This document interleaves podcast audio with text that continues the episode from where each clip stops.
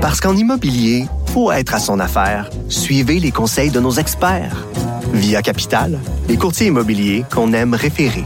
Bonne écoute.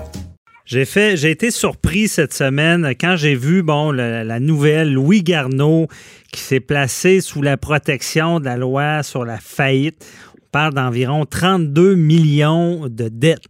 Et là, quand on voit ça, bon, c'est après, après Bombardier, euh, je sais pas, les, entreprises québécoises, c'est, triste de voir ça, c'est dommageable. Louis Arnaud, je veux dire, c'est comme une image, une entreprise euh, à laquelle on en tout cas, moi, je me doutais pas que ça allait mal. J'ai vraiment fait le saut. Louis Garneau, qui, qui est émotif, évidemment, c'est son bébé, euh, c'est son entreprise.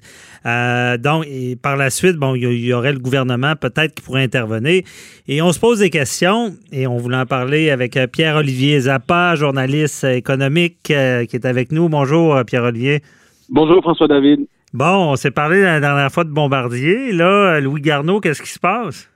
Des mauvaises nouvelles encore. Écoute, euh, t'as raison, ça a pris pas mal de monde par surprise que euh, l'annonce là, de la faillite imminente euh, de Louis Garneau. Euh, En même temps, c'est symptomatique euh, d'une époque où dans le commerce de détail, ça brasse beaucoup. Euh, dans le secteur manufacturier aussi. Donc, tu sais, le problème de Louis Garneau était vraiment double. D'un côté, dans le secteur du commerce de détail, euh, avec la forte concurrence du web, les, euh, les magasins qui ont pignon sur rue ont peine à, à concurrencer les, le, le numérique. Et de l'autre côté, la pression du secteur manufacturier, euh, que ce soit la hausse du salaire minimum, euh, que ce soit la concurrence qui vient du Pakistan, du Bangladesh, de la Mhm. Chine.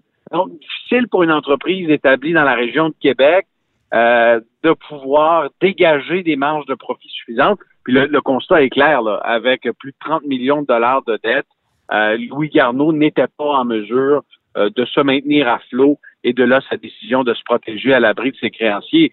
Euh, maintenant, il y a un constat d'échec dans, dans, dans ce qu'on a appris cette semaine. Mhm. Euh, Est-ce que l'entreprise va être capable de se relever financièrement? C'est un gros point d'interrogation. Il faudra certainement revoir une partie du modèle d'affaires. Euh, Louis Garneau est en croissance. Là. Je me souviens de, de l'avoir interviewé euh, il y a environ un an, euh, sinon moins. Il est en mode acquisition. Il voulait diversifier son offre de produits.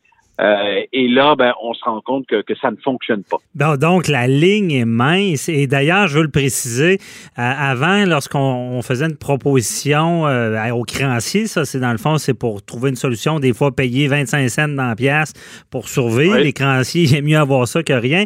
Avant, on était, si ça fonctionnait pas, on était obligé de faire faillite. Maintenant, ça a changé. Donc, il pourrait peut-être s'en sortir. Ça veut pas dire que ça sera la faillite. Mais Pierre-Olivier, on se rend compte, c'est ça, avec, avec ce que tu dis, ça allait bien. Et là, la ligne est mince.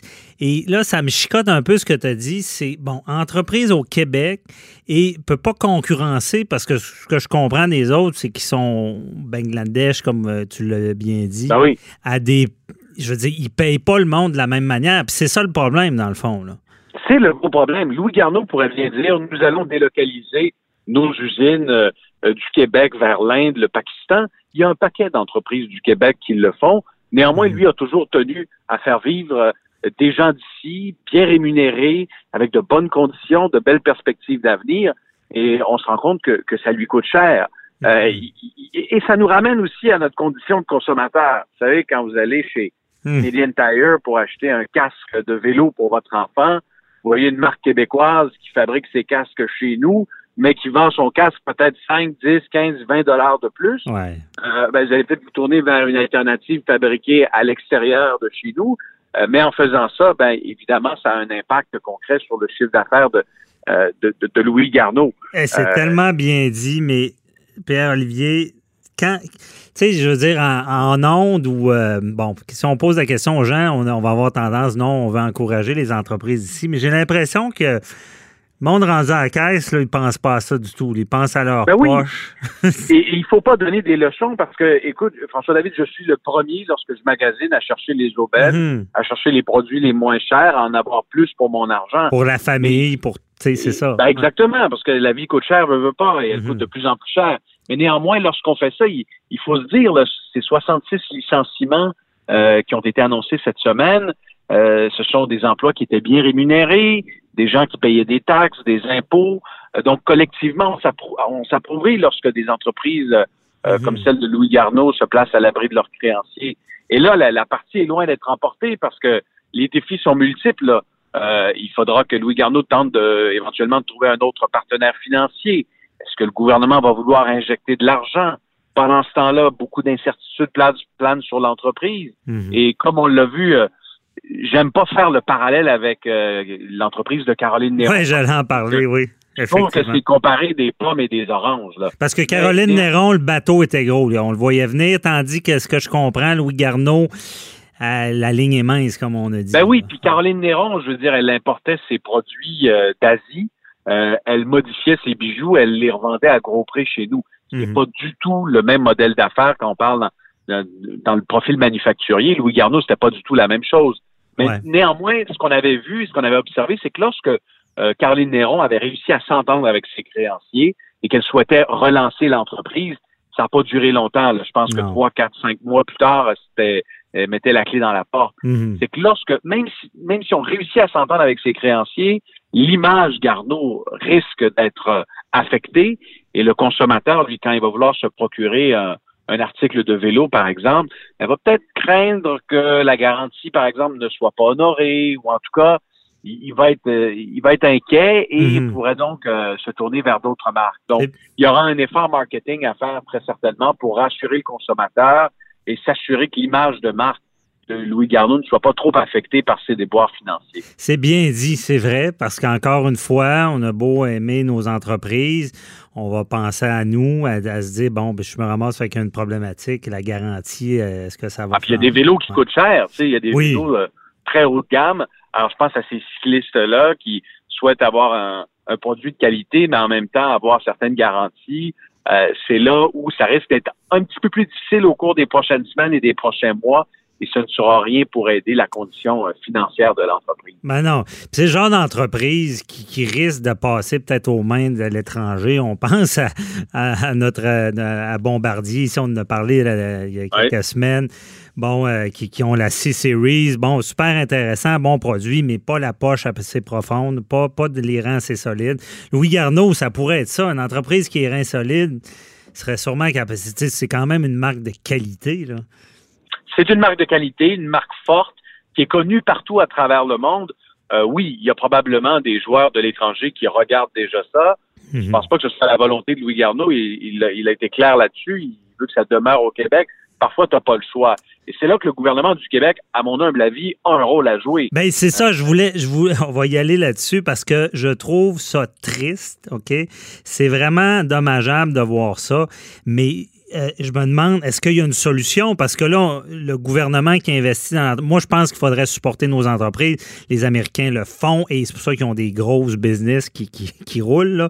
Mais le commun des mortels vont dire, ben oui, encore le gouvernement qui va aider une entreprise. Puis pourquoi aider cette entreprise-là quand il y, en, a plein de petits qui peuvent mourir?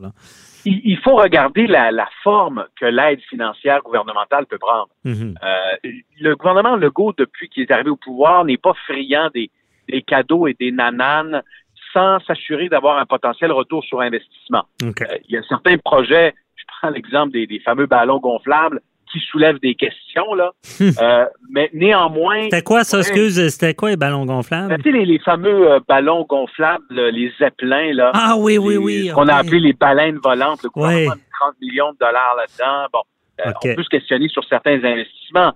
Néanmoins, Pierre Fitzgibbon, le ministre de l'Économie, nous a habitués euh, à y aller avec des prises de participation au sein des entreprises. Mhm. Investissement Québec veut faire ça, on le sait avec la, réforme qui a été annoncée il y a quelques semaines. Au lieu de euh, faire des, euh, des prêts garantis ou encore donner de l'aide financière, on prend des actions de l'entreprise, on s'implique. Mhm. Donc, exemple, Investissement Québec dit, moi, je suis prêt à, à, à injecter 20, 30 millions de dollars dans la relance de Louis Garneau, mais en retour, euh, au sein de l'actionnariat, je veux 10, 20, 30% 40% ou plus, ben là, ça pourrait être donnant-donnant. C'est-à-dire que collectivement, on aide Louis Garneau à se relever, mais en même temps, euh, collectivement, on devient propriétaire en partie de l'entreprise. Oui. Euh, ça, ça peut être une façon de d'épauler ce, cette entreprise-là, tout en étant, en guillemets, là, Ben, une façon mais, mais protégée. Oui, puis une façon moins euh, plus diligente dans le sens que on, garde un certain contrôle, puisque tu l'as bien dit, à, l'époque, il y avait des prêts aux entreprises, puis je pense que le, taux de, de ils ne récupéraient pas jamais l'argent parce que une fois que l'entreprise là, s'il n'y a pas un pouvoir d'intervention dans la gestion ou de, la prise de décision, là, c'est problématique. Et euh, nous reste euh, c'est ce que Jacques Parizeau, euh, François David mhm. prônait, lui. Il disait il faut avoir des prises de participation. le gouvernement s'implique et puis collectivement, je pense qu'on va on pourrait en obtenir plus pour notre argent. Oui. Et euh, bien dit. Euh, il ne reste pas beaucoup de temps, mais je voulais t'entendre. Euh, oui. Tu sais, les histoires, on a parlé tantôt de, de, main-d'œuvre québécoise bon, versus l'étranger. On garde les jobs ici. Y a-t-il des solutions? Ça prend nécessairement l'intervention du gouvernement pour garder l'entreprise ici? La solution, probablement, passe par l'automatisation, la robotisation des. Ah. Euh, des façons de faire. Euh, on en parle de plus en plus. Pierre Fitzgibbon a dit on a du retard à, rattraper par rapport à nos voisins de l'Ontario, par rapport aux États-Unis. Le taux d'automatisation est mhm. très, très faible dans le secteur manufacturier au Québec. Il faut donc aider ces entreprises-là euh, à déployer des, de nouvelles façons de faire au sein des usines. évidemment, pour la main-d'œuvre, ça veut dire de s'adapter. Hein? Mhm. On n'aura pas nécessairement besoin de la personne qui collait des, euh, des autocollants sur les casques, mais plutôt quelqu'un qui va pouvoir programmer les machines qui vont éventuellement le faire. Le poste va changer au lieu de disparaître. Oui, les emplois du manufacturier vont changer, vont demeurer peut-être, euh, en fait, vont être en, moins grand nombre possiblement, mm. mais des emplois mieux rémunérés qui vont permettre à des entreprises de dégager des plus grosses marges de profit et mieux faire face à la concurrence de l'étranger euh, où là-bas, les, salaires sont dérisoires. Oui, bien dit. Merci encore, Pierre-Olivier Zappa. Très intéressant. Tu nous éclaires là-dedans. Donc, je te souhaite une belle semaine. Bye-bye. Toujours un plaisir. Bon week-end, Bon week-end. Bye-bye.